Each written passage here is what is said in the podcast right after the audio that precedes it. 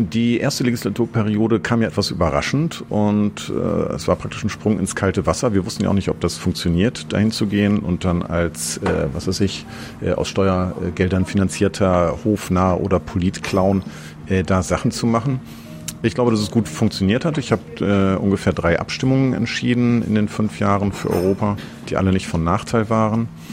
Und ich habe äh, dicke alte weiße Männer geärgert und ich habe ein paar gute Reden halten können im Parlament vor halbleerem Plenum. Und das war natürlich getragen davon, dass man mit einer gewissen Naivität reingeht und sich alles anguckt. Ähm, in der zweiten Legislaturperiode müsste das ein bisschen anders aussehen, glaube ich. Wir arbeiten an Konzepten, die wir aber erst nach der Wahl präsentieren werden. Ich verspreche einen höheren Unterhaltungswert und keine Nachteile für Europa. Du hast jetzt letzte Mal gesagt, ähm beeindruckt dich das nicht? Keine Nachteile für Europa ist eigentlich ganz ordentlich. Ja, du willst ja auch mal nichts darüber verraten. Das stimmt. So, eine neue Folge Jung Naiv. Wir haben dich zuletzt in Leipzig gesprochen. Wer bist du nochmal?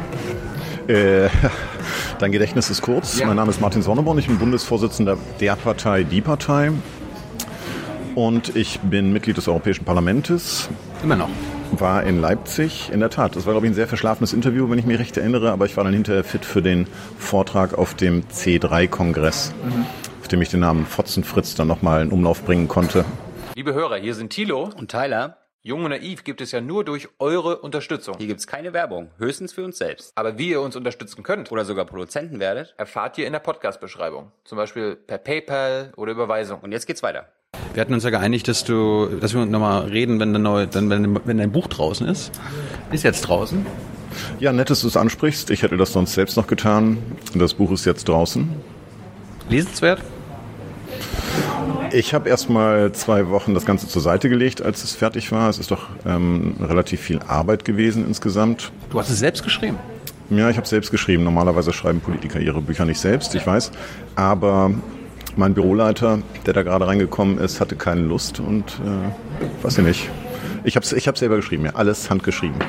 So, ich ich würde erstmal am Anfang ein paar Fragen stellen, die wir letztes Mal nicht erörtern konnten und die auch in deinem Buch nicht zu finden sind in der ersten Hälfte, die du gelesen hast, nicht zu finden sind, meinst du? Die andere Hälfte? Leute, die über Bücher sprechen, Bücher nie lesen.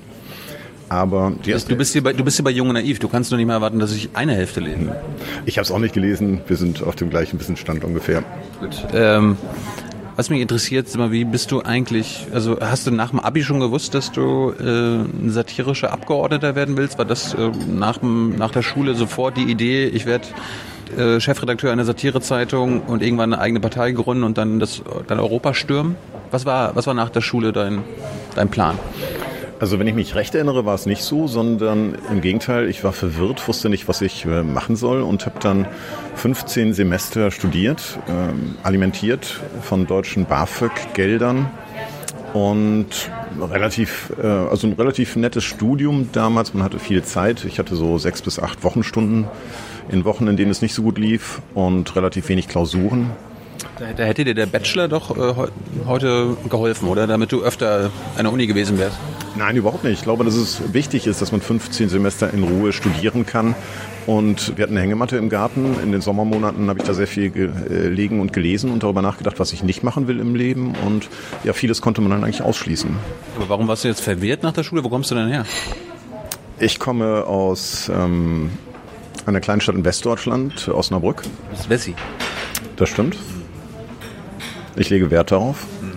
Ich bin Vorsitzender einer Partei, die die Mauer wieder aufbauen will. Es wäre schlecht, wenn ich aus dem Osten kommen würde. Außerdem hätte ich dann keine Position in einem, oder ich wäre nicht in einer Führungsposition. Wir wissen, dass unter drei Prozent äh, der Führungspositionen in Politik und Wirtschaft mit Zonis oder Ossis besetzt sind. Deswegen werden wir für die nächste Europawahl in unserem Wahlprogramm auch eine Ossi-Quote fordern. Bist du Ossi? Ja. Ja, kannst du noch was werden. Osnabrück. Wie, wie, wie, wie, wie ist, man da auf, wie, wie ist man da aufgewachsen als Martin Sonneborn? Äh, wie 100.000 andere verwirrte Jugendliche auch. Das ist eine westdeutsche Kleinstadt. Man kann da gut und äh, behütet aufwachsen und wenn man 18 ist, geht man halt in eine richtige Stadt. Aber wie bist du, wie bist du politisiert worden? Am Abendtisch der Eltern, in der Schule, als Schulsprecher, als Klassenclown? Ähm, politisiert worden, eigentlich in erster Linie über meinen Vater. Der hat uns halt mal erklärt, wie man wählt Er hat Briefwahlunterlagen beantragt und hat uns dann erklärt, wie man CDU wählt. Und das hat für die erste Wahl gereicht.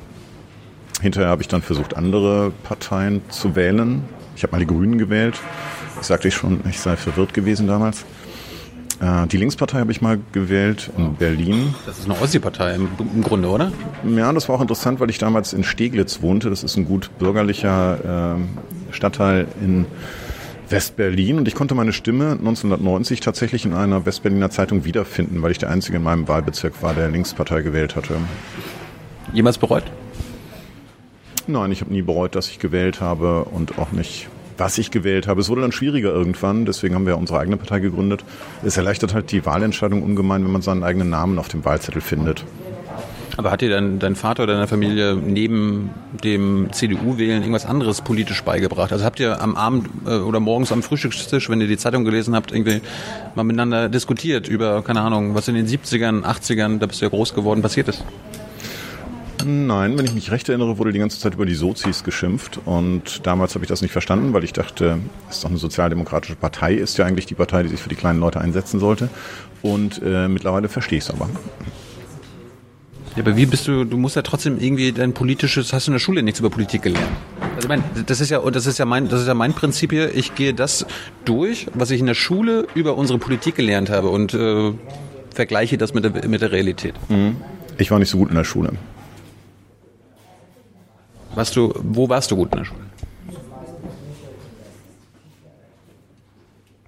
Du hast, ja, du, nachdenken jetzt. du hast ja Abi gemacht, also musste ja irgendwo. Ja, aber mit 3,6. Es war das zweitschlechteste Abitur an unserer Schule.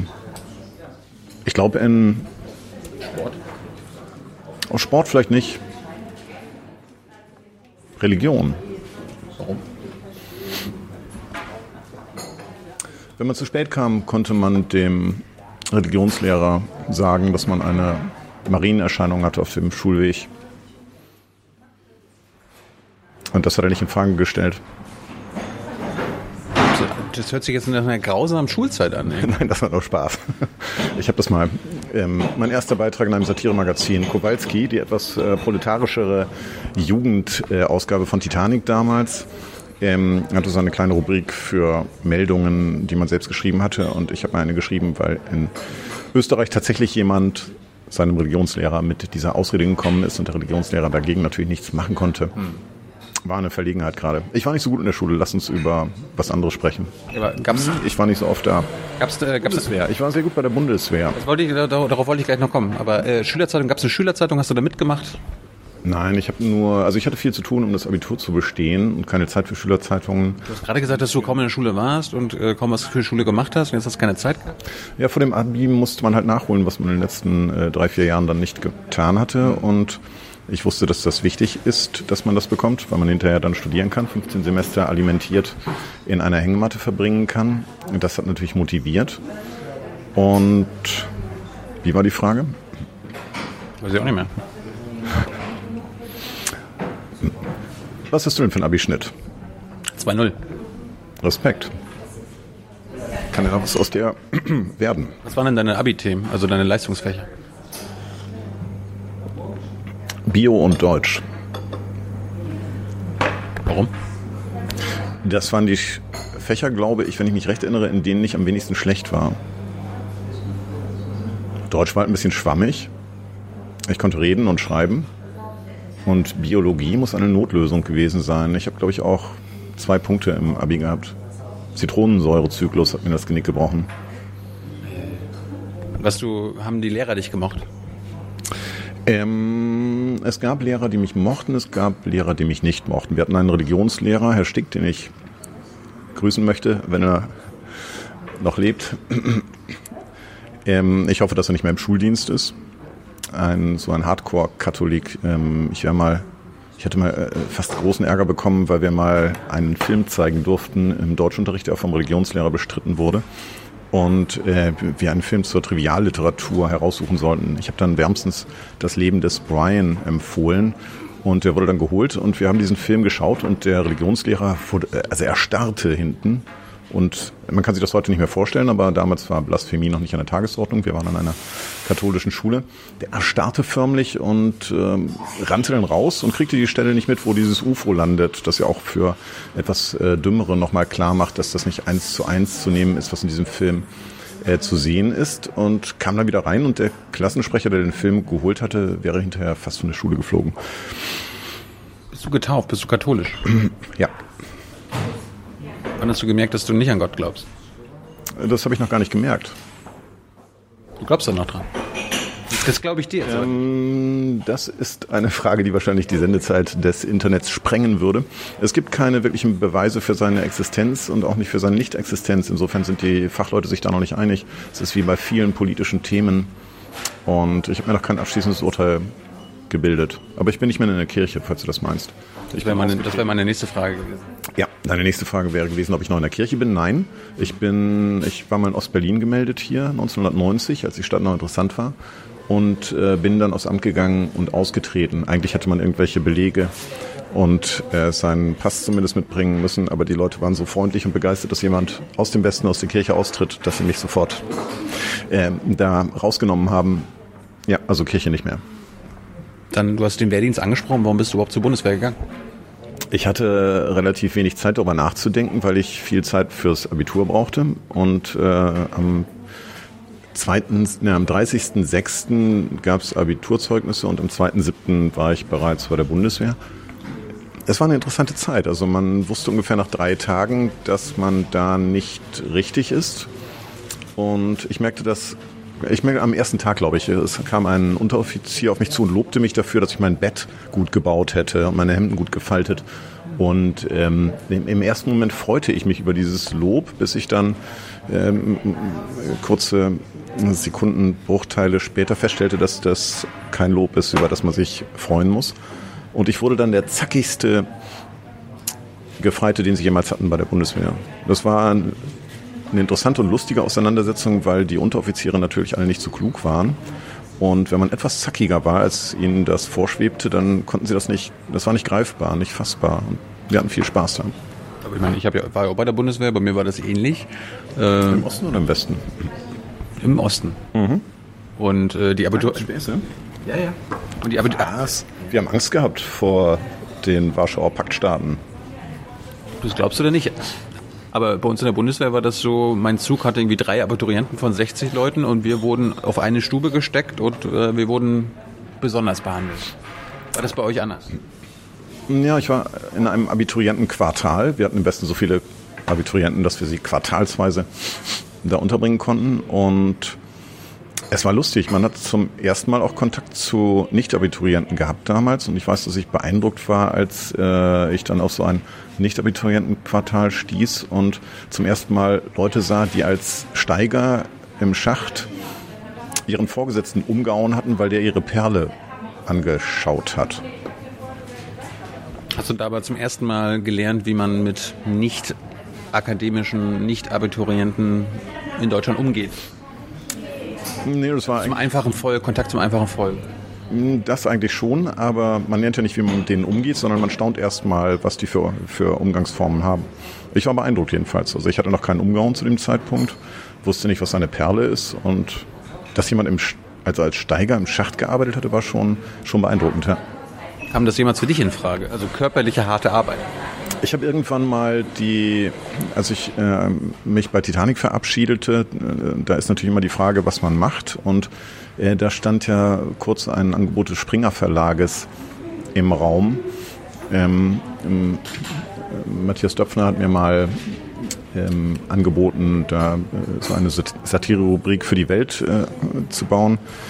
Ähm, Sibbert Sapp-mäßig. Ja, nee, das nicht. Das war schon ähm, besetzt. Aber im Prinzip sowas, das wir nachher bei, äh, bei Spiegel Online als Spam gemacht haben. Und ich weiß noch, dass damals Christoph Käse, so ein kleiner Springermann, der da irgendwie wahrscheinlich kein Abitur hat und für alles Mögliche zuständig ist, ähm, sagte, ich soll eine Zahl auf einen Zettel schreiben. Und ich habe dann zum Glück nicht in dieser Zwickmühle gesteckt, weil ich überlegt habe, bevor ich in den Schacht gehe, würde ich möglicherweise für Springer arbeiten. Zum Glück musste ich diese Entscheidung nachher nicht treffen, weil dann der Spiegel kam und fragte, ob wir das nicht da machen wollen. Und dann haben wir das fünf oder sechs Jahre da gemacht. Wie lange warst du bei der Bundeswehr? Ich habe immer gesehen, dass ich aus unangenehmen Situationen etwas schneller wieder rauskam. Ich habe damals, ich glaube, ich habe einen, ich habe einen Ausbildungsplatz äh, organisiert, damit ich eher aus der Bundeswehr rauskam. In der Ausbildung habe ich dann einen. Wie, wie lange warst du jetzt bei der Bundeswehr? Damals waren 15 Monate Wehrpflicht, meine ich, und ich müsste so zwölf ungefähr da gewesen sein. Warst du ein guter Soldat? Ja, ein sehr zackiger, immer der zackigste. Insofern eher ein insubordinierendes Element wahrscheinlich. Warst du auch ein guter Schütze wie ich? Ja, aber ich habe immer auf die Zielscheiben des Nachbarn geschossen. Dann gab es Verwirrung, weil dann der eine sehr viele Treffer hatte und der andere sehr wenig und dann die Unteroffiziere wussten dann nicht, was es zu bedeuten hat. Aber warum hast du dir jetzt eine Ausbildung gesucht, um drei Monate vorher aus der Bundeswehr rauszukommen? Weil die Ausbildung, der Preis dafür war ja quasi zwei, drei Jahre Ausbildung. Ja, ich habe die Ausbildung auch sehr verkürzt, indem ich einen Studienplatz gesucht habe, mit dem ich dann äh, auf das absolute Minimum einer Ausbildungszeit verkürzen konnte. Und außerdem habe ich mir noch ein Gipsbein machen lassen, ähm, obwohl ich da keine Verletzung hatte, so dass ich äh, mal einen Monat nicht hin musste und so. Was für eine Ausbildung war das? Versicherungskaufmann, äh, Krankenversicherung in Osnabrück. Wie kommt man auf so eine verrückte Idee? Die Banken und die Versicherungen zahlten am meisten und äh, das ist halt ein Büro kaufmännische Ausbildung und ähm, das Argument, das dafür sprach, war, dass wenn ich eine Ausbildung absolviere, dass ich hinterher ähm, elternunabhängiges BAföG beantragen kann. Das kann man immer noch, ich kann das nur raten. Also man macht eine Ausbildung, dann haben die Eltern praktisch ihre Pflicht erfüllt, eine Ausbildung zu finanzieren und dann kann man sich äh, oder konnte man sich damals 15 Monate lang ähm, das Leben finanzieren lassen. Heute geht es wahrscheinlich noch zwei Jahre. Das heißt, du bist jetzt ausgebildeter Versicherungskaufmann? Ja, ich bin Obergefreiter Versicherungskaufmann. Ich bin Magister ähm, eines Hochschulstudiums. Ich habe einen Surfkurs, das habe ich noch nirgendwo erzählt. Ich ziehe das Surfkurs? Nein, Surf. Surfkurs? Windsurfen. Aber es ist schon 20 Jahre her.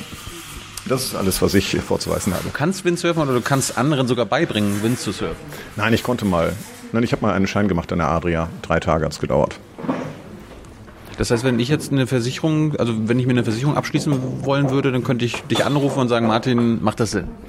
Ähm, nein, glaube ich nicht. Ähm, ich, ah, ich, ich hatte immer so schräge Ideen. Ich habe mir gleich ein System überlegt, wie man, ähm, wie man Grundwehrdienstleistenden eine Lebensversicherung vermitteln kann, die dann von der Bundeswehr bezahlt wird, um das Ganze hinterher zu kündigen nach der Bundeswehrzeit und sich das äh, den Rückkaufswert auszahlen zu lassen. Ja. Das sind, ich meine, das sind äh, Schurkereien, die ähm, ich nie umgesetzt habe. Heute ist es natürlich, oder in den letzten äh, Jahrzehnten ist es eine Tagesordnung gewesen, Riester-Rente und ähm, diese ganzen Dinge. Aber damals war das noch, na, ich, ich habe es leider nicht umgesetzt. Bist du derjenige gewesen, der sich diese Subprime-Kredite und äh, Kreditausfallversicherungen ausgedacht hat damals? Nein, denn zu der Zeit war ich, glaube ich, schon seriös beschäftigt. Ich musste dann nicht mehr über sowas nachdenken. Hast du nach deiner Ausbildung sofort Studium weitergemacht oder hast du noch mal gearbeitet oder so? Hm, gute Frage. Ich fürchte, ich bin sofort ins Studium abgeglitten dann. Aber hast du während des Studiums gearbeitet? Ja, ich habe äh, Lastwagen gefahren zwischen Münster, Rhein und Osnabrück, westdeutschen Kleinstädten. Zweimal in der Woche. Ja, Lastwagen, 7,49 Tonner. Ich kann rückwärts einparken. Und ähm, auf den Lastwagen befanden sich Geschirrspüler, Waschmaschinen und elektronisches Kleingerät. Okay. Das hast du während deines Studiums äh, alle 15, ja? Während, während der 15 Semester oder hast du irgendwann, du musst ja irgendwann mal zum Schreiben gekommen sein? Du musst ja irgendwann eine satirische Ader gefunden haben. Ich bin zum Schreiben gekommen, als ich in Münster Kinderhaus im Lepra-Museum stand und ähm, las, dass es noch Leprakranke in Europa gibt und gleichzeitig sah, dass das Lepra-Museum stolz auf den Ankauf einer leprösen Hand aus dem Mittelalter war, die da irgendwie 5000 Euro gekostet hatte. Und als junger Student war ich damals empört und dachte, wieso stecken die nicht 5.000 oder 6.000 Euro ähm, in die ähm, Unterstützung von Leprakranken in Spanien. Und dann habe ich eine Glosse darüber äh, geschrieben und habe das an den Chefredakteur des Anzeigenblattes in Münster geschickt. Der hatte gerade eine Glosse über Roland Kaiser geschrieben und die war so bissig, dass ich lachen musste. Ich habe ihm dann meine Glosse geschickt und er hat zurückgeschrieben, das sei alles sehr lustig, aber er könne das niemals drucken, weil sonst sämtliche Anzeigenkunden abspringen würden. Ähm, Münsteraner Kaufleute. Und äh, dann habe ich es halt an Kowalski geschickt. Wer ist das? Das war praktisch so eine äh, etwas proletarischere Jugendvariante von Titanic. Das war ein äh, nicht Konkurrenzmagazin, aber auch von aus dem Titanic-Umfeld betriebenen äh, Satirikern. Das war dein erster Text. Wann war das? Das muss so vier und nee 94 nicht irgendwann in den frühen 90er Jahren gewesen sein. Das heißt, das war nach der Wende. Hast du damals ähm, gegen die Wende, äh, nee, gegen die Wiedervereinigung protestiert? Nein, die Wiedervereinigung habe ich gar nicht mitbekommen. Ich war betrunken, als es geschah in Österreich an einem Billardtisch und sah dann im Fernseher über mir so erschütternde Szenen und sah dann auf der Autobahn äh, so viele kleine stinkende Autos, die da äh, durchfuhren und die da äh, jubelnd begrüßt wurden. Trabis. Ja, genau, Trabis. Die kamen alle über Ungarn da, die ersten. Und ähm, ich ahnte schon, dass sich einiges verändern würde. Hast du dagegen aktiv äh, was gemacht? Nein, ich glaube nicht. Ich habe das wohlwollend verfolgt. Man beobachtet ja sowas. Es hat ja Möglichkeiten. Es gab ja auch die Chance, ähm, dass ihr da drüben irgendwas Vernünftiges äh, zustande gebracht hättet. Nicht diesen Sprung in die westdeutsche Gesellschaft, so wie er vollzogen wurde. Und äh, wie gesagt, es gibt ja unter drei Prozent äh, der Führungskräfte sind mit Ossis besetzt. Ich weiß nicht, wie das bei euch in eurem Duo aussieht. 100 Prozent. 100 Prozent. Ja, ohne euch sind es also noch weniger. Und äh, insofern ja, also in der nächsten äh, Europawahl haben wir im Wahlprogramm die Forderung nach einer Ossi-Quote. Hast du während der DDR-Zeit jemals die DDR besucht oder besuchen können? Ich war einmal kurz drüben. Wir haben als Westdeutsche ähm, die Möglichkeit gehabt, einmal äh, nach Berlin zu fahren und dort herumzuturnen. Und da war ein Nachmittag, ich glaube, wir waren drei oder vier Tage in der Stadt und wir waren einen Nachmittag am Prenzlauer Berg und haben dort Plattenläden gesucht und nicht gefunden. Das ist die einzige Erinnerung, die du hast? Oder du warst einen Tag in Ostberlin? Nachmittag. Einen Nachmittag und ich habe mich hinterher sehr geärgert. Ähm, ich bin mit einem Freund in den frühen 90er Jahren, also nach dem Mauerfall, äh, habe ich dann gedacht, jetzt ist es interessant in Berlin zu sein, bin hierher gezogen aus Wien und habe dann die äh, gesetzlosen Zeiten in Berlin Mitte mitgemacht. Das war ja interessant, es stand praktisch alles leer. Man konnte in die Häuser rein, man konnte sehen, wie Leute gewohnt haben. Man konnte äh, es, es Sachen, ich meine, heute ist das ein Luxusviertel, aber damals war es so, dass es drei Raumwohnungen gab, in denen ein Zimmer abgeschlossen sein musste, weil die Vermieter, äh, die Mieter haben uns das gezeigt. Wenn man reinging, war halt ein riesiges Loch im Fußboden. Man konnte in die Wohnung darunter schauen. Die hatten einfach jetzt einen Tisch drüber gestellt und hatten das Zimmer mitgenutzt, zahlten aber 13 Euro weniger oder 13 Ostmark weniger Miete, weil das Zimmer eigentlich nicht zu benutzen war. Es, ähm, es war eine relativ interessante Zeit damals in Ostberlin. Und ich habe mich sehr geärgert, dass wir nie die Idee hatten, äh, in die DDR rüber zu machen.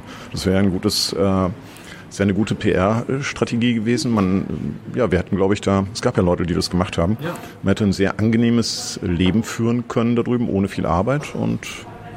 Aber hast du Häuser besetzt oder was?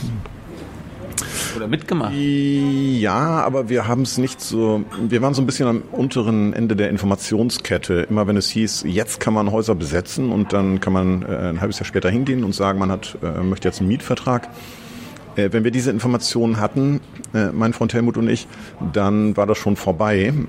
Und ähm, als wir dann Wohnungen besetzt haben und zur Wohnungsbaugesellschaft Mitte gingen und erzählten, ja, wir haben da eine Wohnung besetzt in Berlin Mitte und wir wollten das jetzt mal legalisieren.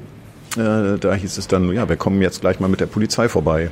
Und dann äh, sind wir aber nicht hart geblieben und sind da auch schnell wieder ausgezogen. Bist du jemals verhaftet worden? Verhaftet, glaube ich. Ja, das müsste mein Büroleiter, der ist Jurist, äh, sagen. Also ich bin schon mal mit auf Polizeiwachen genommen worden.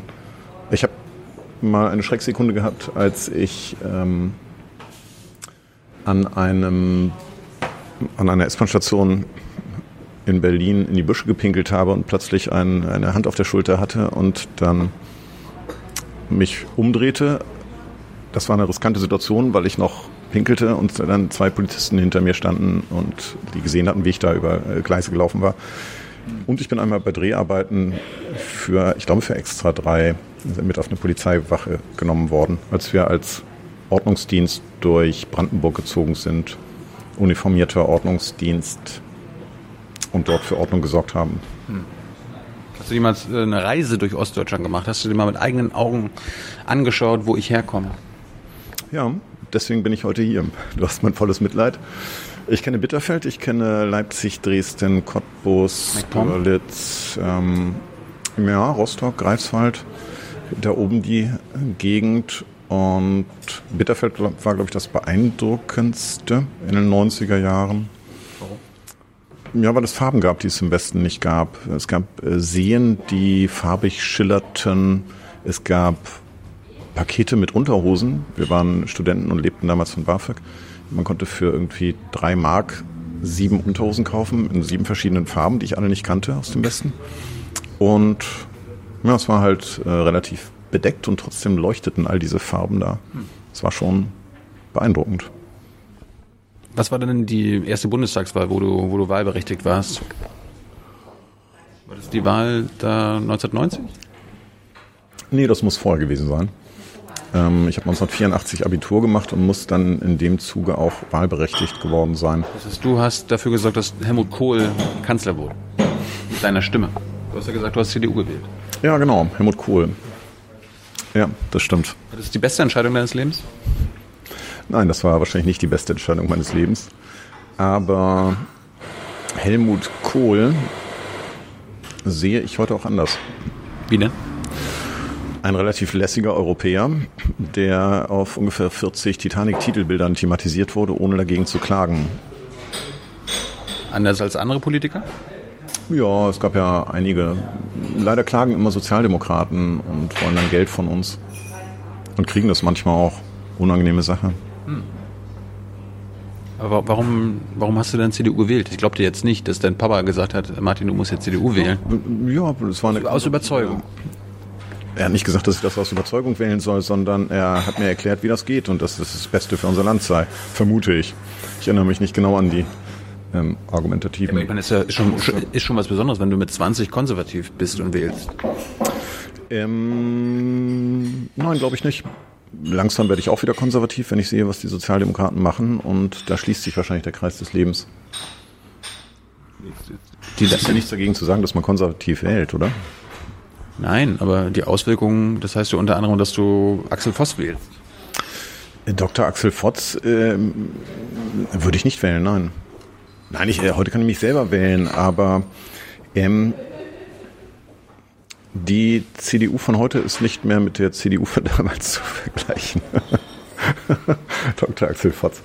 Ähm, nein, ich habe mit Erschüttern festgestellt, ich habe neulich geschrieben, der Name, äh, der Name Dr. Axel Fotz hat es äh, bis in die FAZ äh, geschafft. Ich habe mich da vertippt beim ersten Mal, das ist dann hängen geblieben. Ähm, damit ist es jetzt amtlich. Also der Mann heißt nicht Voss, sondern Dr. Axel Fotz.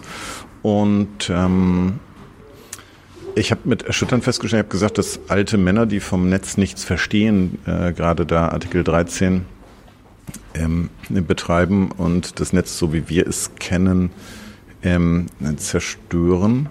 Und dann hat Dr. Axel Fotz in einem Interview gesagt, er sei lediglich drei Jahre älter als ich. Das hat mich natürlich mitgenommen. Sieht man gar nicht. Ja, das dachte ich auch. Ähm, nein, ich vertraue da eher jungen Frauen wie Julia Reda aus der Piratenpartei und ähm, ich glaube schon, dass sie da eher einen Durchblick hat als ältere Herren aus der CDU. Warum kam es für dich früher nicht in Frage, parteipolitisch dich zu engagieren? Der, bei den Grünen, bei der SPD, bei der CDU, FDP? Ich war ja in sämtlichen Parteien gleich, ja, ja, Mitglied gleichzeitig. Ähm, war das erlaubt? Mm, nicht direkt. Ähm, ich habe es trotzdem gemacht, weil ich wissen wollte, in welcher Partei ich am besten äh, mich vertreten fühlen kann und ja. äh, habe aber keine gefunden. Deswegen haben wir ja schließlich unsere eigene Partei gegründet. Warst bei den Grünen Mitglied und hast, hast es probiert, aber hast dich dagegen entschieden. Bei den Grünen bin ich relativ schnell rausgeflogen. Ich habe natürlich nirgendwo Mitgliedsbeiträge gezahlt, weil das ja, wenn man in sechs oder sieben Parteien ist, die yogischen Flieger haben mich nicht aufgenommen, da ist keiner ans Telefon gegangen. Die NPD hat mich nicht aufgenommen, weil ich damals ein paar Scherze über Rechtsradikale zu verantworten hatte und da ein Rechtsradikaler im Landtagsabgeordneter zurückgetreten war. Aber in den restlichen äh, Parteien von Bedeutung war ich. Die Grünen haben mich rausgeschmissen. Die FDP hat mir noch lange Briefe geschickt, ob ich meine Mitgliedsbeiträge zahlen könnte. Alles sei so teuer, die Wahlkämpfe, das Porto. Hm. Es ist interessant, in Parteien zu sein. Ich kann das nur empfehlen. Hast du damals in deiner Schulzeit was über Europa, äh, die EU, EU-Kommission, das EU-Parlament gelernt? Nein, absolut nicht. Das hätte mich auch nicht interessiert. Ihr habt da nichts drüber gelernt? Nein, ich nicht. Wann hast du denn zum ersten Mal mit der Institution Europa irgendwas mitbekommen? Äh, am Tag nach der Wahl, als man mir sagte, ich sei jetzt Mitglied des Europäischen Parlaments. Das macht keinen Sinn. Wann hast du dich für Europa zu interessieren begonnen? Äh, als mein Sozialkundelehrer in der sechsten Klasse damit angefangen hat. Oh, guter Sozialkundelehrer. Ja. Und es war auch immer so, dass wir mit meinen Eltern alle zwei Wochen nach Polen gefahren sind. Mhm. Einkaufen. Mhm. Gut, dass du die Vorteile Europas natürlich äh, direkt kennengelernt und ja. schätzen gelernt. Das war, als, äh, glaube ich, bis zum 8. oder 9. Lebensjahr war es ja so, dass äh, es so eine, eine, Grenze gab. Polen war nicht in der EU. Das heißt, wir haben immer jeden, jedes Mal, wenn wir da waren, zwei Stunden im Stau gestanden an der Grenze. Und dann war die Grenze offen und wir mussten nicht mehr im Stau stehen. Das war für mich das Beste an Europa, was ich zu der Zeit mitnehmen konnte. Hast du so ein Aha-Erlebnis nie gehabt? Nee, wir sind immer äh, auf Butterfahrten gefahren zum Einkaufen. So Schiffe, die äh, außerhalb der Drei-Meilen-Zone dann ähm, Zigaretten, Butter und Alkohol reduziert angeboten haben. Die wurden eingestellt, als dann die Grenzen auf waren. Das ist mein Aha-Erlebnis. Nein, ich glaube, Europa ist ein, ein Thema, das doch erst in den letzten Jahren wirklich von Bedeutung äh, oder an Bedeutung zugenommen hat und äh, ich weiß nicht, es gab genug äh, Innenpolitisches, glaube ich, was interessant war. Und für Europa interessiere ich mich äh, also wirklich in den Ausprägungen erst seit, seit fünf Jahren. Bist du in deiner Jugend in den 90ern auf die Straße gegangen? Ich war tatsächlich bei einer Demonstration, und zwar gegen den Bildungsminister Jürgen Möllemann von der Spaßpartei FDP. Ähm, der war Bildungsminister? Ja, der war mal Bildungsminister und zuständig für die Zustände an den Universitäten. Ich bin zu einer Demonstration gegangen, hatte einen Sechserpack Eier mit, so einen Karton und äh, einen Freund, der mir drei davon abnehmen wollte dabei. Und dann sind wir aber in eine Turnhalle geführt worden mussten auf Stühlen Platz nehmen. Dann kam äh, Jürgen Möllermann rein und wir stellten plötzlich fest, dass wir die einzigen waren, die keinen Schlips anhatten und dass wir da in einer Horde äh, FDPler saßen. Und ich habe dann diesen Karton Eier ganz vorsichtig und unauffällig unter meinen Stuhl gleiten lassen. Das ist eine der größten Demütigungen, die ich in diesem Leben zu verzeichnen hatte. Hm. Aber ich, hab, ähm, ich, ich nehme nicht gern an Demonstrationen teil, einfach weil ähm, es ist egal, ob da jetzt einer mehr oder einer weniger dabei ist. Ich finde es interessanter, ähm, Leute mit Transparenten oder Slogans oder Postkarten, wie wir es jetzt machen, auszurüsten für die Demonstrationen. Ich glaube, das ist wirkmächtiger. Ich weiß, dass du Kinder hast. Ähm, Über die ich nicht spreche. Ja, ja. Aber dürfen die zur Fridays for Future Demo? Wenn sie sagen, Papa, ich will dahin. Ich will Schule schwänzen. Ich habe eine ähm, Entschuldigung geschrieben, für, weil mich hat mehrere Schüler angeschrieben jetzt, weil sie bei diesen Demonstrationen Schwierigkeiten mit ihren Lehrern haben. Ich habe dann gedacht, es werden jetzt so viele, dass ich einfach eine Entschuldigung aus dem Europaparlament zum Runterladen ins Netz stelle. Es ist dann von relativ vielen Schülern offensichtlich genutzt worden.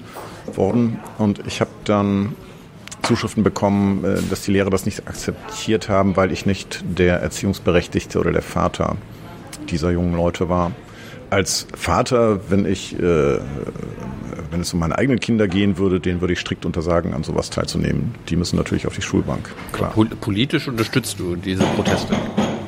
Ja, selbstverständlich. Ich ähm, glaube, dass wir uns auf einem Kurs befinden. Warum, willst, warum willst du das nicht die Profis überlassen? Was denn? Ja, die, äh, den, den Klimaschutz. Nein, ich habe, ähm, das äh, dürfte eine Anspielung sein auf Christian Lindner, der gesagt hat, äh, man soll das den Profis überlassen. Ich habe das kommentiert, indem ich gesagt habe, ähm, er solle Politik den Profis überlassen. Das ist nichts für gescheiterte Unternehmer, Politik und Klima. Ähm, also ich glaube nicht, dass das Ganze hier so weiterläuft in den nächsten Jahrzehnten, wenn man nicht einen. Wir werden im nächsten Wahlprogramm einfach einen Punkt haben, der darauf abzielt, dass wir eine Gesundschrumpfung des äh, Wirtschaftswachstums oder des Bruttosozialproduktes in Deutschland einfordern werden auf die welt- und klima- und umweltverträgliche ähm, Marge von circa 50 Prozent. Und ich glaube, ansonsten ähm, läuft das hier nicht mehr lange rund. Ich hatte letztens, äh, ich weiß nicht, ob du die Scientists for Future kennst. Die Entschuldigung, wird eigentlich geschnitten in diesem äh, Interview? Nö. Nur wenn jemand auf Toilette Ah, okay. Es gibt ja die Scientists for Future, die waren in der Bundespressekonferenz, haben äh, Fragen beantwortet und auch Statements abgegeben und ich hatte gefragt, ob sie uns eine Partei nennen können, die das, was nötig ist, was notwendig ist, um den Klimaschutz bis 2030, bis 2050 anständig äh, zu machen. Und sie haben gesagt, es gibt keine Partei, mhm. selbst die Grünen nicht. Mhm. Jetzt bist du ja der Vorsitzende der Partei. Warum schafft noch nicht mal ihr das? Ähm, wir haben zu wenig Macht im Moment, aber wir arbeiten dran. Ihr könntet, ihr könntet das fordern. Ja, wir fordern ja. Ähm, ich sitze gerade am Wahlprogramm für die Europawahl und ich glaube, wir sind die einzige Partei, die eine Gesundschrumpfung des Bruttoinlandsproduktes auf 50 Prozent fordert. Das ist aber der notwendige Schritt. Diese Wachstums, ähm, Wachstumsideen werden ja gar nicht in Frage gestellt heutzutage. Und das ist doch eigentlich eine relativ radikale Forderung. Na, die Folge hier vor, also wir haben vor drei Tagen ist die äh, Folge mit Wirtschafts-, nee, Wachstumskritiker Nico Pirch online gegangen. Also das, das gibt schon, diese mhm. Themen. Hat er eine Partei? Nee, er hat was gegen die Grünen, wie du. das haben wohl vielleicht, vielleicht solltest du ihn einladen. Ähm, ja, gern. Warum nicht? Wir brauchen Fachkompetenz äh, nach der Machtübernahme, aber erstmal arbeiten wir an der Machtübernahme selbst. Kannst du dir erklären, warum Greta Thunberg so, ich nenne es mal, erfolgreich ist? Mm, offensichtlich hat sie einen Nerv getroffen. Offensichtlich gibt es viele junge Leute, die sich Gedanken um ihre Zukunft machen und das reicht, glaube ich. Liegt es vielleicht auch daran, dass sie nicht ironisch ist, dass sie keinen Sarkasmus verwendet, dass sie einfach nur im völligen Ernst ihre, ihre Themen vorträgt? Ja. Wäre das nicht was auch für euch? Genau. Habt ihr ernsthafte Forderungen als Partei? Ja, natürlich. Wir reden gerade über eine. Also erstens eine Ossi-Quote. Das sind jetzt, ich meine, das sind Auszüge aus dem Programm. Wir werden äh, zehn oder zwölf Programmpunkte haben, aber einer wird auf jeden Fall eine Ossi-Quote sein, weil ich glaube, dass Typen wie du mit gebrochenen ähm, Lebensläufen zu wenig einbringen in diese Gesellschaft, in Politik und Wirtschaft. Das, das, das, sieht, das sieht man hier in Berlin anders. Ne? das ist mir egal. Ähm, äh, das zweite ist also eine, eine Gesundschrumpfung des Bruttosozial- oder des Bruttoinlandsproduktes das ist eine ernsthafte und radikale Forderung, aber das ist auch eine angemessene Forderung, weil wenn wir das nicht gesund schrumpfen und wenn wir weiter auf Wachstum setzen, äh, funktioniert das hier nicht mehr lange. Kommen wir mal zu deinem Buch, zu Europa und so weiter und so fort. Äh, das letzte große, also das große Thema war ja letztens mal bei uns Elmar Brocken. Da hast du ja nochmal äh, richtig abgekotzt, dass er jetzt wieder antreten wird und dass es dein großer Konkurrent ist und so weiter und so fort. Und dann kurz danach kam raus, Elmar Brocken wird nicht mehr in den, ins Parlament kommen. Das stimmt, aber er fliegt immer noch mit Flugzeugen rum. Das gefällt mir gar nicht. Ich saß gestern in einem Flugzeug und vor mir, zehn Reihen vor mir, stand Elmar Brocken und telefonierte und deswegen konnten wir nicht losfliegen. Und ich freue mich doch sehr, dass der jetzt langsam raus ist. Aber wie, wie hast du reagiert darauf, als du mitbekommen hast, er wird's nicht mehr? Ich habe ihn gesehen an dem Tag, nachdem das äh, öffentlich wurde, morgens im Parlament. Er kam gerade rein, ich ging gerade raus. Hast du ihn in den Arm genommen? Nein, das äh, wäre auch zu gefährlich. Ich habe gesagt, ähm, äh, ja, Brocken, kämpfen Sie, wir brauchen Sie hier, ähm, geben Sie nicht auf.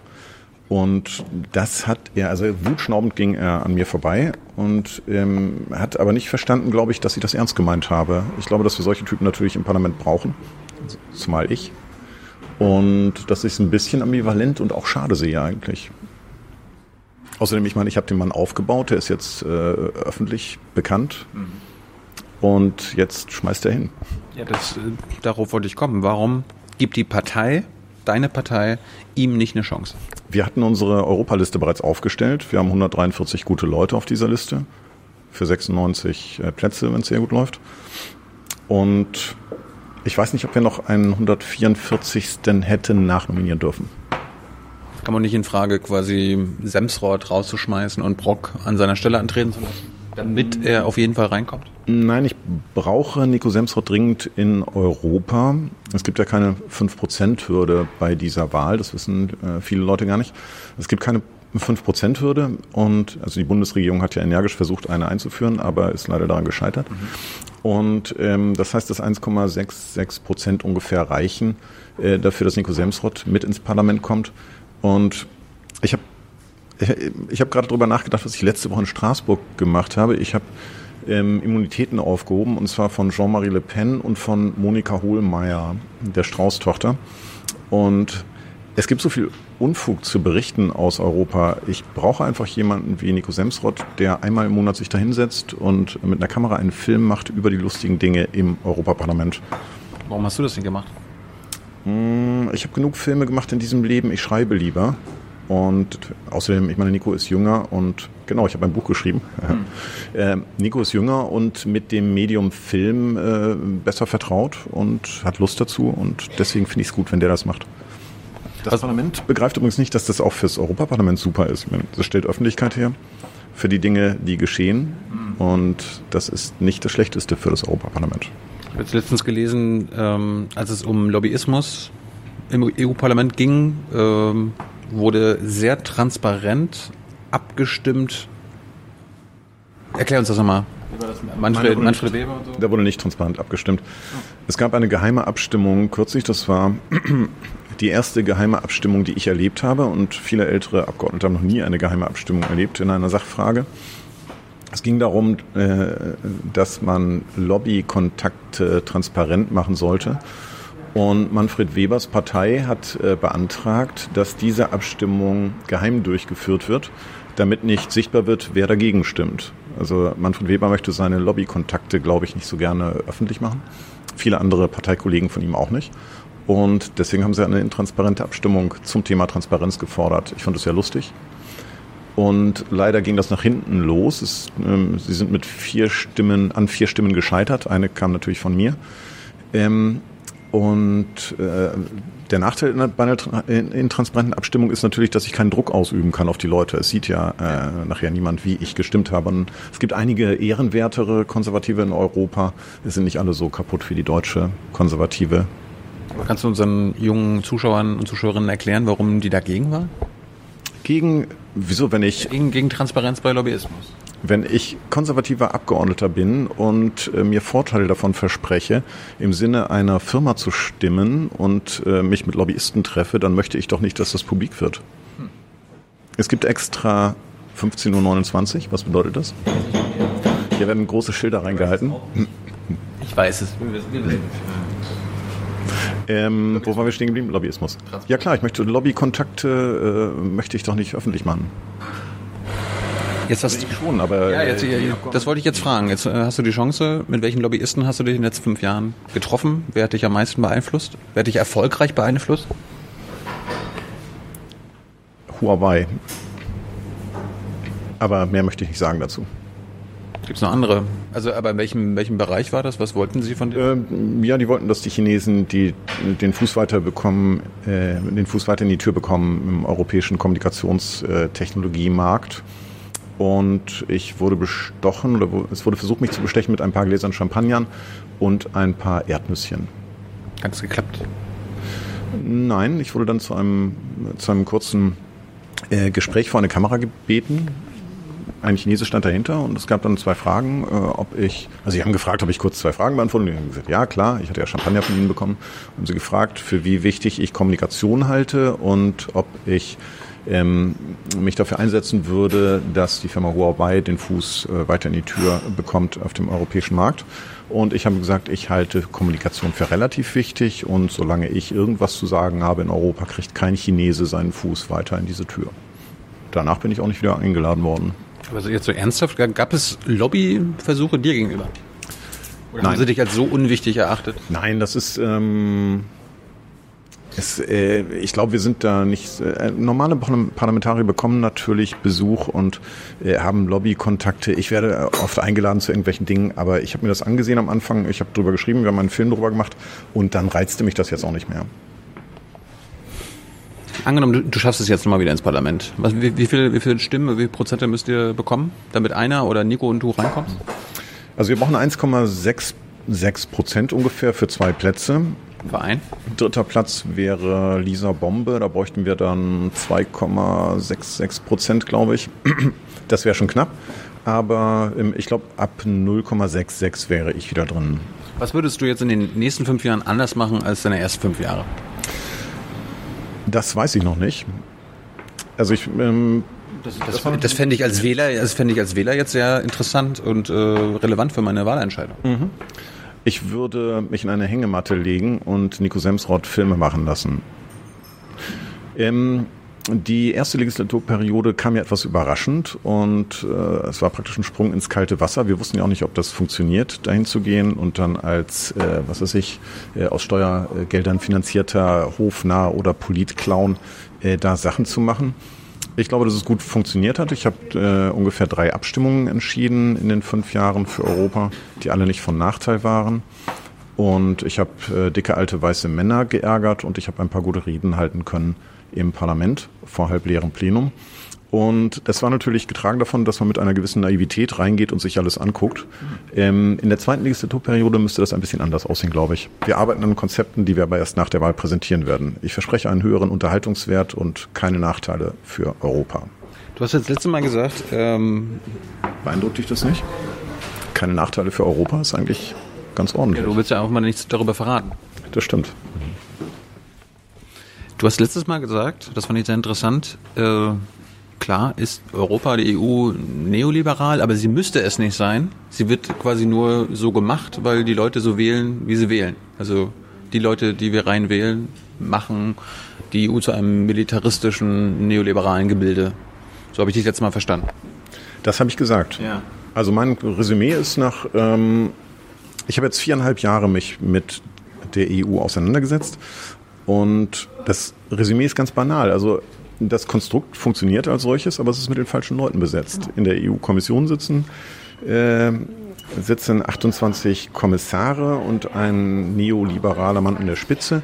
Ähm, in, Im Rat sitzen halt 28 überwiegend konservative ähm, Länderchefs und im Parlament sitzen die Konservativen äh, von der SPD und die noch konservativeren von CDU, CSU. Und gegen die ist praktisch nichts zu machen. Ja, die banale Lösung ist, die Leute müssen linker, grüner, sozialdemokratischer wählen in Europa. Ja, aber das heißt doch praktisch, wenn sich daran alle halten würden bei der Wahl jetzt im Mai, wenn die alle, keine Ahnung, Linksen, die Partei und Grüne wählen würden, dann wäre quasi durch eine Wahl eine Revolution möglich. Also wir könnten dann tatsächlich die EU anders aufstellen. Es wäre keine Revolution, aber es wäre ein Schwenk, genau. Ja, es wäre wär ein soziales, friedliches und, und Umwelt. Äh, äh, Europa wäre möglich. Es ist ein Wahnsinn, was an Geldern derzeit in Rüstungsprojekte gesteckt wird. Gerade, wie, äh, gerade gehen, ja, ich habe heute Morgen wieder gelesen, dass wieder ein paar hundert Millionen in die Entwicklung von Drohnen, die auch waffenfähig äh, sein können, gesteckt wird. Es werden auf Umwegen Gelder in militärische Projekte gesteckt. Es gibt zum Beispiel die Möglichkeit, europäische Firmen in ihrer Konkurrenz oder in einer Konkurrenzsituation mit Geldern zu stärken. Und äh, solche Gelder werden jetzt einfach in die Rüstungsindustrie geschoben. Obwohl der Lissabonner Vertrag das halt alles un, äh, untersagt. Ja, es eine völlig andere ähm, EU wäre möglich, wenn die Leute anders wählen würden. Das heißt, an der EU selbst, an dem Konstrukt, muss man gar nichts ändern. Nicht viel. Das Parlament müsste natürlich ein äh, größeres Gewicht bekommen. Es hat ja kein Initiativrecht im Moment. Ähm, das ist aber eigentlich Voraussetzung für ein solides demokratisches äh, Element. Das würde ich ändern und ansonsten bräuchten wir noch andere Leute. Ich, also das hört sich zu einfach an, Martin. das ist ja nicht einfach. Ich meine, die Leute wählen aber konservativ oder sie wählen AfD und äh, als Protest und äh, es gibt einfach zu wenig vernünftige und sozial verantwortlich handelnde Abgeordnete dort. Wir machen gerade eine kleine Zusammenstellung von den ganzen Schandtaten, die die CDU-Abgeordneten da so abgestimmt haben. Die beklagen sich immer, dass sie zu wenig Öffentlichkeit haben in, in Deutschland und wir äh, suchen jetzt einfach mal raus, was von äh, CDU und CSU und auch SPD, die äh, immer alles mittragen, ähm, in Europa abgestimmt wurde. Ich glaube, das wird die Leute hier interessieren. Ich bin überrascht, dass du fast gar nichts an der EU ändern wollen würdest. Zum Beispiel irgendwie bist du zufrieden, dass es eine EU-Kommission gibt, dass es dann nochmal die äh, den Europäischen Rat gibt, der da äh, zwischenfunken kann und dann auch das äh, Europaparlament. Mhm. Damit bist du an sich zufrieden? Im Prinzip schon. Es gäbe natürlich einfachere Strukturen, aber die würden dann auf illiberale äh, Elemente hinauslaufen. Ich würde mich gerne an die Spitze einer solchen Sache stellen, aber das würden wir in Europa nicht durchbekommen. Im Prinzip reicht es, wenn wir linke, grüne Sozialdemokraten und ein paar echte Liberale im Parlament stärken. Wie gesagt, da gibt es ganz andere Ergebnisse plötzlich. Jetzt müssen wir aber realistisch bleiben und es kann passieren, dass es äh, nach der nächsten Wahl, dass noch mehr rechtsradikale ähm, Rechtspopulisten, wie man sie nennt und so weiter, im Europaparlament sitzen werden. Ist das eine, können die wirklich eine Gefahr darstellen oder sind die dann einfach nur da, aber wird am Ende doch alles so weiterlaufen wie bisher? Ich glaube schon, dass sie eine Gefahr darstellen können. Ähm, sie können blockieren, naja, in Abstimmungen. Im Moment ist es so, dass praktisch äh, Konservative und, und noch Konservative haben einen großen Block, mit dem sie praktisch alles durchwinken können, ähm, was sie wollen. Es gibt ganz äh, selten nur äh, knappe Ergebnisse. Was ich mir ein bisschen wünsche für die nächste Legislaturperiode ist, dass die äh, Wahlergebnisse so werden, dass es praktisch einen populistischen Block gibt, der stärker ist als derzeit, dass es einen konservativen Block gibt, der etwas schwächer ist äh, als äh, derzeit. Die Sozialdemokraten werden ja einige Sitze verlieren. Und dass Macron mit seinen, äh, der tritt äh, in einer liberalen äh, Konstellation an, dass der einen dritten äh, ähnlich großen Block bildet. Denn mein Traum für die nächste Legislaturperiode wäre eigentlich, dass Nico und ich im Parlament sitzen und das Zünglein an der Waage spielen. Bis jetzt habe ich das äh, drei, vier Mal machen können, dass ich praktisch Entscheidungen für ganz Europa äh, abgestimmt habe. Und das wäre eigentlich meine Hoffnung für die nächste Legislatur ähm, große Brömme oder so ähnlich. Der Fraktions äh, Depp bei der CDU im Bundestag hat mal gesagt, es kann nicht angehen, dass ein äh, Politclown die Geschicke für ganz Europa bestimmt. Das war irgendwie nach einer E-Privacy-Abstimmung, die ich äh, in einem Ausschuss, wo ich eine entscheidende Stimme äh, geliefert hatte, als das, als das äh, knapp stand. Und das wäre mein Traum, dass ein Politclown oder zwei Politclowns in der nächsten Legislaturperiode ähm, eine Position des gesunden Menschenverstandes im Europäischen Parlament vertreten. Gähn. Freust du dich auf Katharina Barley? Äh, es gab tatsächlich eine Zeit, da dachte ich, die Frau ist nicht ganz unsympathisch und äh, vielleicht äh, keine von den ganz schlechten, aber Nico Semsrott hat kürzlich geschrieben, dass es die SPD wie keine zweite Partei versteht, äh, auf der Straße gegen das zu demonstrieren, was sie in den Ministerien durchsetzt. Ähm, da ist Katharina Barley natürlich ganz weit vorne dabei. Mal Trotzdem freue ich mich auf sie mehr als auf Nicola, nein, ich freue mich mehr auf Nicola Bär von der FDP, so eine Spaßtante, äh, die uns, glaube ich, noch viel Vergnügen machen wird im Europaparlament. Falls die FDP über 0,6 Prozent kommt in der nächsten Wahl. Kannst du uns was über den äh, männlichen Spitzenkandidaten der SPD sagen. Herr, was ist er, Herr Bullmann oder wie, wie heißt er? Äh, der ist ja irgendwie seit Jahrzehnten schon dabei. Die Ikone laut Katharina Barley und der SPD-Führung in Europa der SPD. Ich kenne ihn leider nicht. Wer ist das? Ich kenne ihn auch nicht. Gut. Wie heißt der? Bullmann, Bullmann. Ein sehr alter Mann. Ja, es gibt doch vorne sitzt oft so ein ja. älterer Herr mit Goldkettchen. Bullmann. Bullmann. Bullmann, Bullmann ja. Oh, guter Mann wahrscheinlich. Gut. Äh, konkrete Frage nochmal, Zukunft des Euro? Gibt es die? Keine Ahnung. Ich bin ein einfacher EU-Abgeordneter, woher soll ich sowas wissen? Europolitik spielt für euch keine, keine Rolle. Ja, ich bin Generalist, ähm, jetzt nicht Spezialist für solche Währungsfragen. Da würde ich äh, Bernd Lucke fragen, glaube ich. Der soll Ahnung haben. Aber ich meine, bei der ganzen Griechenland-Krise und so weiter, das war, das hatte ich alles nicht interessiert. Doch, natürlich hat mich das interessiert, aber woher soll ich wissen, ob der Euro eine Zukunft hat? Indem du dich informierst, indem du zu, mit Lobbyisten redest? Nein, keine Lust. Nein, es gibt äh, zu vielen Dingen gibt es äh, divergierende Meinungen und äh, fachkompetente äh, Analysten, die äh, Gegenteiliges behaupten. Ich kann nicht mal sagen, dass der Brexit für die Engländer äh, auf jeden Fall schlecht werden wird. Ich bin gespannt, ich gucke mir solche Sachen an und nach fünf Jahren sage ich dann, ich habe es vorher schon gewusst. Aber vorher etwas prognostizieren, das wäre unklug. Habt ihr als EU-Parlamentarier irgendwas zu sagen beim Brexit? Ähm, beim Brexit. Es gibt Also könntest du, könntest du einen Backstop für Ostdeutschland einbauen oder so? Ja, jederzeit. Wenn ihr dann die EU verlasst. Ähm, nein, im Moment nicht. Glaube ich nicht. Mein, hier mein dicker Kumpel Elmar Brocken könnte vermutlich, wenn der wollte, aber darüber, dass er ein paar Statements abgibt, äh, wird das auch nicht laufen. Ich glaube, Martin Seelmeier ist ein unterschätzter Mann. Das wäre auch ein interessanter Gesprächspartner mal. Ein Mann, der jetzt ähm, Generalsekretär der EU-Kommission ist, Herr über 30.000 Beamte. Es gab eine interessante Beförderungswelle für diesen Mann. Hat man in Deutschland nicht mitbekommen, oder? Doch. Ah ja, gut. Also die vier. In, in unseren Sendungen schon. Mhm. Ah ja, schön. Den sollte man mal einladen. Er will nicht. Er will nicht? Schade. Hast du, äh, wie geht ihr denn jetzt mit der Grenz- und Migrationspolitik um, nachdem die EU ja quasi eure Forderung, Mauern zu bauen, in dieser Legislaturperiode umgesetzt hat? Wie wollt ihr denn jetzt, wie wollt ihr das noch ausbauen? Ja, es sind mehrere Forderungen erfüllt worden und ich meine auch die, die Forderung jetzt, dass äh, die oder dass Europa nicht mehr oder dass, dass Europa im Jahr nicht mehr Flüchtlinge aufnehmen soll als das Mittelmeer wird derzeit praktiziert. Es ist immer so ein bisschen, auf der einen Seite ist man stolz, dass Ideen wie Mauer um Europa aufgegriffen werden, aber auf der anderen Seite ist es natürlich auch so, dass man da so ein bisschen Scham empfindet wenn so Auseinandersetzungen mit Sea-Watch oder solchen Rettern, äh, Rettern stattfinden, dann sage ich nie, wenn ich irgendwo komme, ich sage dann nie, dass ich Europaparlamentarier bin. Ich sage dann immer, ich komme gerade aus dem Gefängnis. Ich komme gerade aus dem Gefängnis und weiß noch nicht, äh, bin noch dabei, mich beruflich zu orientieren, einfach weil es rufschädigend ist. Wir haben übrigens neulich eine interessante äh, Abstimmung gehabt, die ich entschieden habe. Haben wir das in der letzten Sendung schon gehabt?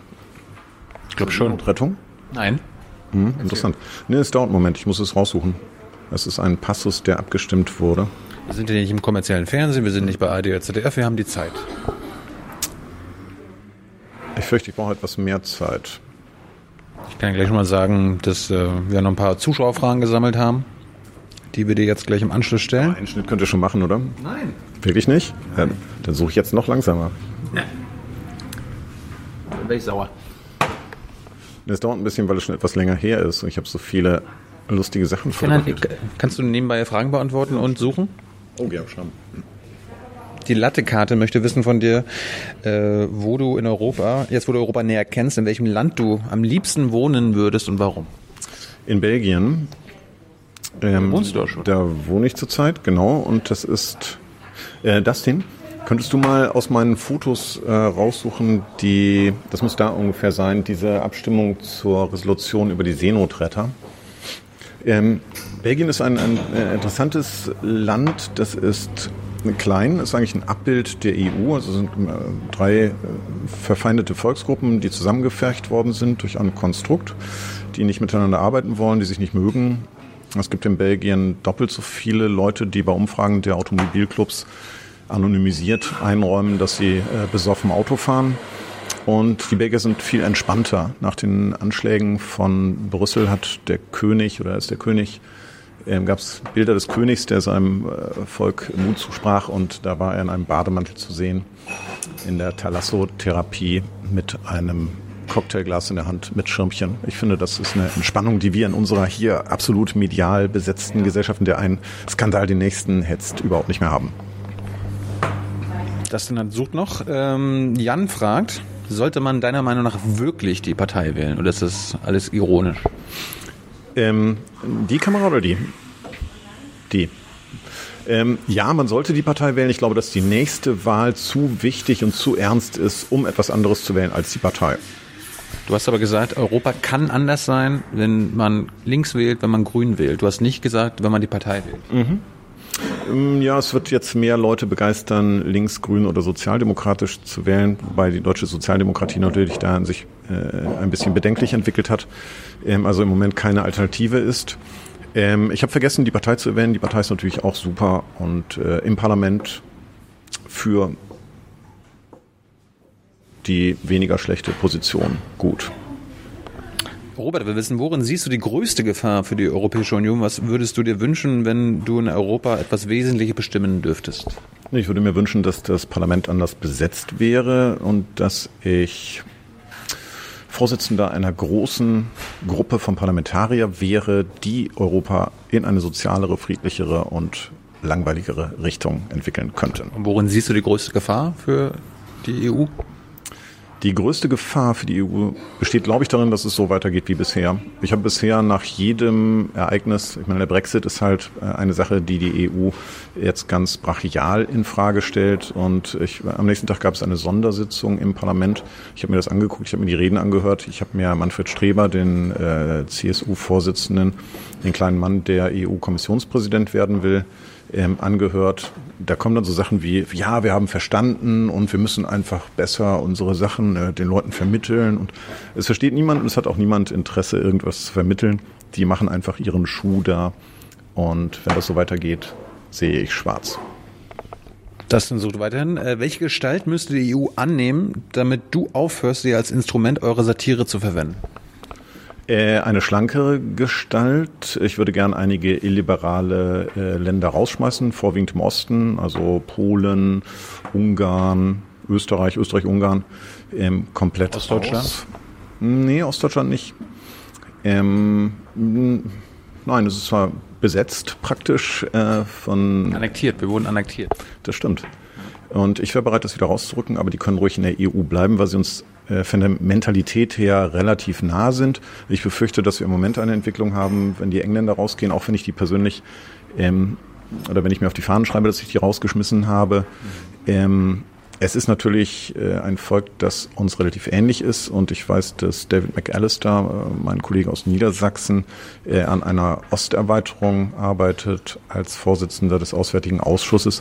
Und wenn wir Serbien, Montenegro und äh, diverse andere Kleinstaaten da auch noch dazu nehmen, ich glaube, dass sich das Bild der EU in eine Richtung verändert, die uns gar nicht so gefällt. Das dann hat was gefunden? Oh, super. Ja, also ich habe äh, drei oder vier ähm, Abstimmungen entschieden mit, mit einer Stimme. Und eine von diesen hat mir wirklich schlechte Laune gemacht. Ähm, da war ein Bericht, stand zur Abstimmung, in dem das Europäische Parlament sagt, ich zitiere das mal.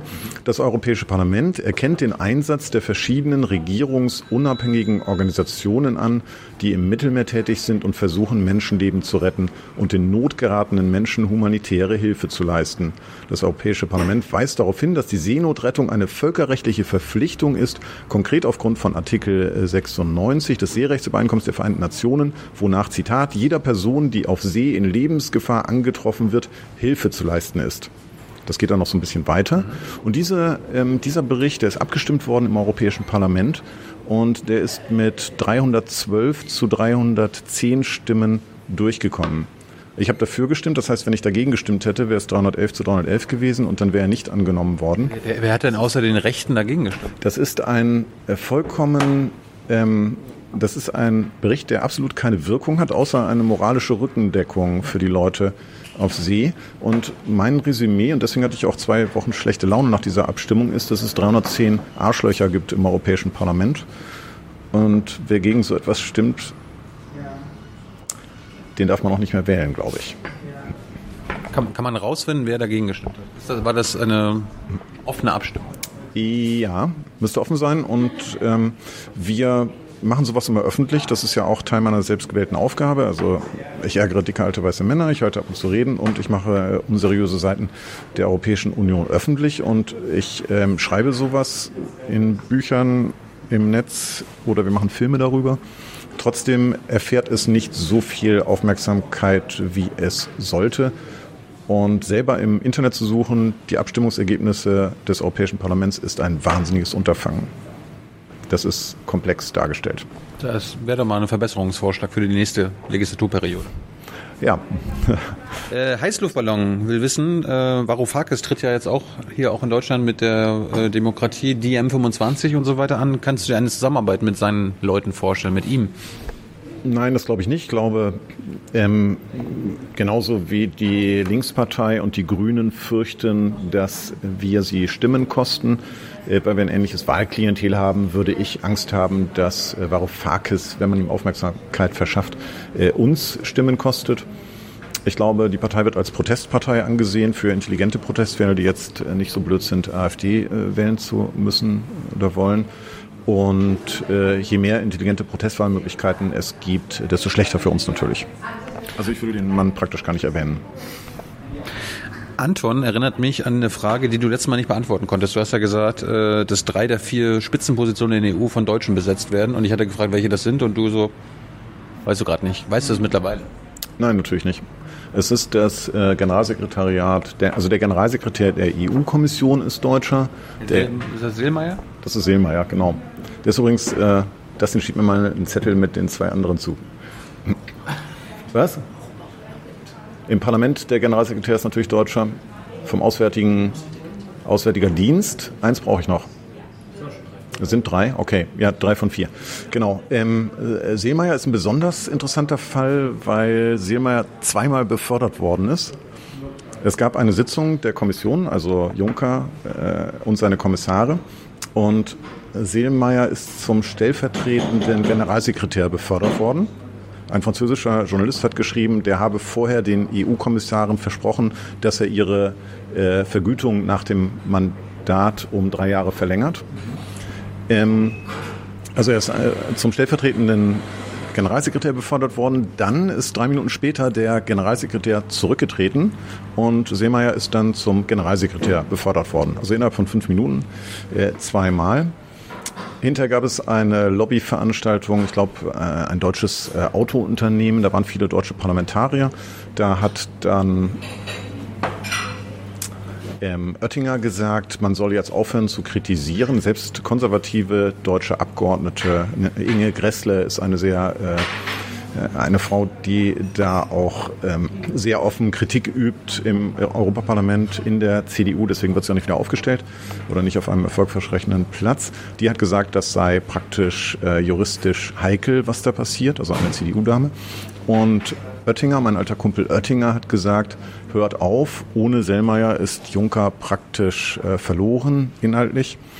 Und Elmar Brocken hat dazwischen gebrüllt, ähm, äh, wie kann man nur gegen einen Deutschen sein?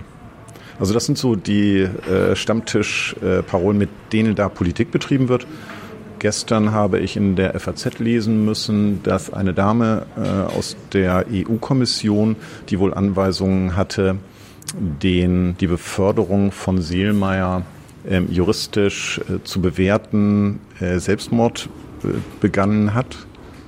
Und in der FAZ stand, dass sie nachts Anrufe bekommen haben soll und auch Druck von Seiten Seelmeiers. Klärt ihr das irgendwie innerhalb des EP mal auf? Ich stehe für ein äh, Gespräch mit Seelmeier jederzeit bereit, aber er geht ja nicht vor deine Kamera. Kann es einen Untersuchungsausschuss im Europaparlament geben? Mm, kann bestimmt. Das Europaparlament kann alles, aber es gibt eine konservative Mehrheit, die das verhindern würde. Aber es gibt ja auch, auch im Bundestag, wenn 25 Prozent äh, einen Untersuchungsausschuss wollen, dann gibt es den. Gibt es das nicht bei euch? Äh, gibt es das? Minderheitenrechte. Das gibt es, das interessiert uns aber nicht, weil da keine fraktionslosen Mitglieder sind. Mhm. Als Fraktionsloser gehöre ich zum Abschaum des Parlaments und habe keinen Zutritt zu solchen Dingen. Und ansonsten, ich weiß nicht, ob es große, also die Grünen werden schon äh, ein bisschen äh, da den, den Finger in die Wunde legen. Sven Giegold ähm, ist ja jemand, der bei sowas immer auch dafür plädiert, einen Untersuchungsausschuss einzurichten. Aber ob sie damit durchkommen, weiß ich nicht. Letzten Zuschauerfragen. Sina will wissen, welchen alternativen Beruf kannst du dir vorstellen? Also abseits vom Chefredakteur, Satiriker, Parlamentarier. Ich glaube nicht, dass ich noch einen Beruf ausüben möchte. Ich sitze gerne im Café herum, lese Bücher oder schreibe welche. Und ja, Kanzler oder so. Irgendwas, wo man nicht so früh raus muss. Angenommen, du schaffst es jetzt nicht wieder ins EP. Mhm Könntest du für den Rest des Lebens auf der faulen Haut sitzen? Bekommst du jetzt ein Leben lang Rente oder so? Ich bekomme ein Leben lang Rente, aber erst ab 63 oder so. Ist ja bald. Das, äh, Im Parlament, äh, die Zeit wird gut vergütet. Also für fünf Jahre Europaparlament gibt es hinterher 1, 1500 Euro monatlich, knapp. Äh, etwas weniger, 1400 irgendwas. Ähm, und ich habe aber noch nie auf der faulen Haut gelegen, weil nach zwei Tagen ich dann Lust habe, irgendeinen Unsinn zu starten oder etwas aufzuschreiben. Insofern wird es auch jetzt nicht passieren, glaube ich. Wann hast du das letzte Mal aufs Maul bekommen, will 0 auf 100 wissen? Äh, mit zehn Jahren vor der äh, Eingangstür von einem Nachbarjungen. Hast du auch zurück? Ich war neulich nochmal mit einem österreichischen FPÖ-Parlamentarier in einer Situation, dass wir fast ähm, eine, Straßensache daraus gemacht hätten, aber ließ sich dann vermeiden. Du hast auch deine Bundeswehr-Skills, also du könntest dich wahrscheinlich gut wehren, oder? Nein, ich könnte befehlen, dass sich äh, ein paar Leute vor mich stellen oder jemanden vertrimmen. Nein, ich habe jetzt Immunität, also man darf mich gar nicht schlagen. Marcel, wir wissen alle reden über das bedingungslose Grundeinkommen. Wie steht Martin eigentlich zur innovativeren Idee der grundlosen Einkommensbedingung? Äh, Ich pflege bei solchen äh, Fragen auf meine eigenen Erfahrungen zurückzugreifen. Ich ähm, teste derzeit ein bedingungsloses Grundeinkommen in erheblicher Höhe und ich habe noch keinen einzigen Nachteil feststellen können bisher. Also ich bin äh, für beides zu haben. Was, was testest du da genau? Ein bedingungsloses Grundeinkommen in erheblicher Höhe. Meine Diäten. Wo kommt das? Achso. Ja, aber wenn du nicht hingehen würdest, dann, dann, dann würdest du doch weniger bekommen. Also es ist doch nicht bedingungslos. Dann würde ich meine Tagegelder nicht bekommen, aber das äh, Grundeinkommen, die Diäten sind bedingungslos. Wie sieht jetzt ähm, dein Wahlkampf aus?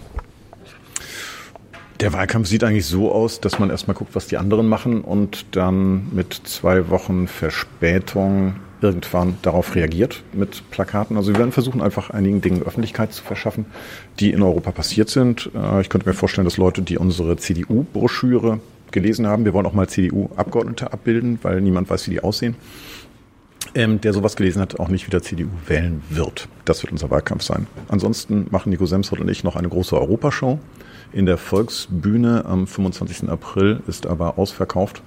Ich habe in der FAZ Sonntagszeitung gerade gelesen, dass die anderen Parteien keine Veranstaltungen machen. Ähm, sie haben gesagt, das ist rausgeschmissenes Geld, weil überhaupt keine Leute dahin kommen. Ich fand das sehr lustig, weil äh, sobald man Eintritt nimmt, kommen natürlich Leute. Wir haben die Volksbühne ähm, gemietet und äh, es waren sofort 800 Leute bereit, sich das anzuschauen. Also ja, wird ein lustiger Wahlkampf. Darfst du das Geld eigentlich behalten, was du damit verdienst? Das Geld spende ich an die Partei hinterher. Äh, so refinanzieren wir das Ganze. Wir wollen eine Aufzeichnung äh, von diesem Abend erstellen ähm, und das Ganze dann auch ins Netz stellen. Einfach als Gegenpol zu dem, was so die anderen Parteien machen.